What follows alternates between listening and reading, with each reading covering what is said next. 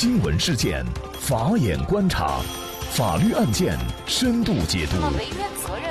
传播法治理念，解答法律难题，请听个案说法。大家好，感谢收听个案说法，我是方红。今天呢，我们跟大家一起来聊一下，员工三年没请年休假，向公司索赔三倍工资。临近年底，一些劳动者开始请年休假了，因为很多单位公司啊都会规定法定年休假逾期不休，按作废处理。但是这条规定合法吗？如果因为工作太忙没有休年休假，公司是否应该予以补偿呢？孔师傅因为自己没有休年休假，又得不到补偿，就把用人单位告上了法庭。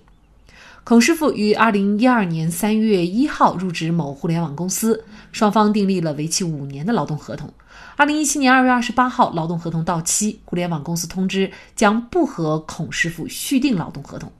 在办理离职手续并领取终止劳动合同经济补偿的时候，孔师傅提出，二零一五年到二零一七年间，自己因为工作繁忙，没有能够休带薪年休假，所以要求公司支付相应的补偿。公司认为，孔师傅因为自身的原因没有提出休年休假，按照公司员工手册的规定，每年十二月二十一号之前没有提出年休假的，属于自动放弃当年年休假，所以公司无需支付补偿。因为双方发生争议，孔师傅就申请仲裁，要求公司向他支付未休年休假的补偿。年休假当年不休、过期作废的规定是否合法？没有请年休假，可以要求公司补偿，或者是第二年合在一起休假吗？就这相关的法律问题，今天呢，我们就邀请北京众在诚律师事务所合伙人马红雪律师和我们一起来聊一下。马律师您好，哎，您好，主持人，感谢马律师。那应该说，这个年休假呀，是咱们法律规定的法定假日，这个很多劳动者也都知道啊。但是呢，在实践当中，很多单位啊，他会规定这年休假呢，如果你到了期不休的话，就按作废处理。像这样的规定是不是合法？这年休假过了一年，第二年。再请头一年没有休的年休假，又是否应该予以准许呢？单位啊，这样规定说是年休假当年不休就作废的这种规定呢，当然是不合法的。根据这个《职工年休假管理条例》的相关规定啊，年休假呢，就是单位呢可以在一个自然年度去安排，也可以跨年度去安排。如果单位呢在一个自然年度没有安排的情况下呢？需要按照规定呢，给这个员工呢发放的呃相应的没有休年休假的工资，咱们所谓的就是未休年休假的一个工资报酬。其实这个年休假，假设有一些员工啊，他不想要这个报酬，他还是想要假期。比如说二零一八年我没有休，我可以合并在二零一九年一起请吗？呃，是可以的，就是年休假可以是在当年安排，也可以是跨年安排的。那这个可能我们很多劳动者并不清楚这一点哈，像孔师傅呢，他就提出，他说自己没有请年休假呢，是因为当年呢工作特别繁忙，但是公司却觉得呢，这个你没有请是因为你自动放弃了，呃，所以呢，我们公司也没有必要要补偿，因为我们视为你放弃了这样的一个权利。孔师傅两年的年休假没有请，他所要的这个相应的年休假的补偿能够得到支持吗？呃，这个是可以得到支持的。如果劳动者没有去休这个年休假，单位呢应该按照这个劳动者工资的百分之三百，就是三倍的这个标准来支付员工的年休假的工资待遇。所以说，不能说我劳动者没有休年休假，单位就自认为是作废的。如果说是劳动者不去休年休假，说劳动者可以去提出申请，说我不去休这个年休假。然后呢，单位按正常工资支付我工资收入就可以。这种情况下，可以是说我单位不用支付三倍的工资。如果劳动者没有这样的书面申请，单位就要去安排年休假。如果安排不了，那就是按三倍的标准来支付工资。然后孔师傅呢，是因为工作繁忙没有休年休假，其实这不是他的一个自身原因。所以说呢，在没有休年休假的情况下呢，单位就应该按三倍的工资来支付。呃，孔师傅的这个年休假的待遇，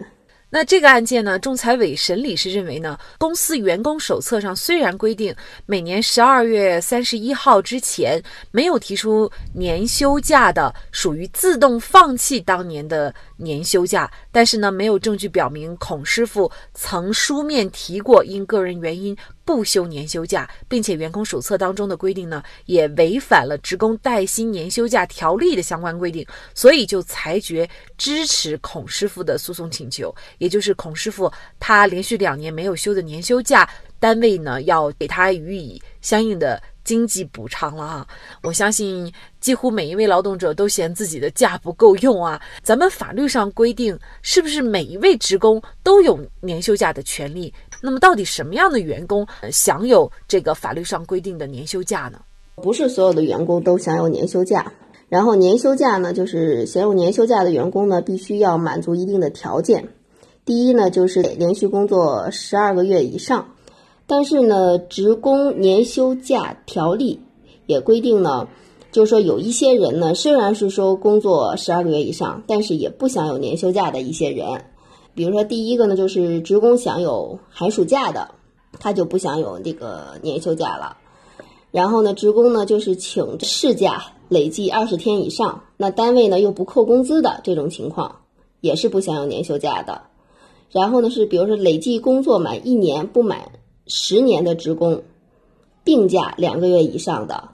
他也不享有年休假。职工呢，就要累计工作这个年满十年以上不满二十年的这些职工，在病假呢累计是三个月以上的，也是不享有年休假的。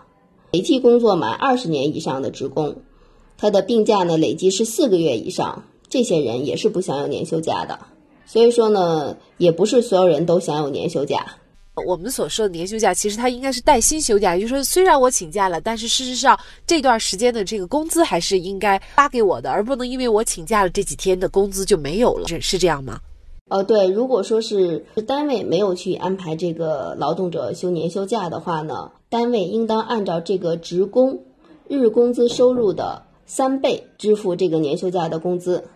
从另外一个角度来说，对单位其实它的这个成本也会增加哈，所以呢，最好咱们也建议用人单位就是这个年休假还是应该批，而且呢也是符合法律规定，也必须要批的哈。当然了，前提是劳动者这个休年休假符合相应的条件。那这个年休假它具体的时间呃有没有一个硬性的规定呢？比如说是三天，什么样的人可以请三天、五天，甚至有的可以请十天？是根据职工的工作年限来定他的年休假。如果职工呢累计工作年限满一年不满十年的，他的年休假就是五天；满十年不满二十年的年休假是十天；满二十年的年休假是十五天。但是就是大家要记住，这个年休假呢，不能你把法定节假日和休息日计算在年休假之内。就这十天、十五天，呃，还有这个五天的这个年休假，只是咱们正常的工作日，不能计入。说我把春节这七天，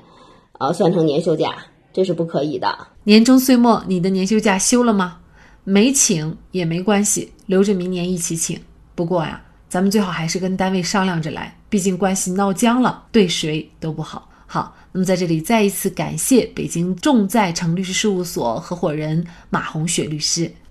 那也欢迎大家通过关注“个案说法”的微信公众号，具体的了解我们本期案件的图文资料以及往期的精彩案例点评。另外，您在生活工作当中遇到一些法律问题，都欢迎您通过添加幺五九七四八二七四六七幺五九七四八二七四六七这部电话号码的微信号向我们进行咨询和交流。给大家提供法律问题解答的都是我们节目邀请到的嘉宾了，他们都非常的资深、专业和负责任。感谢您的收听，我们下期节目再见。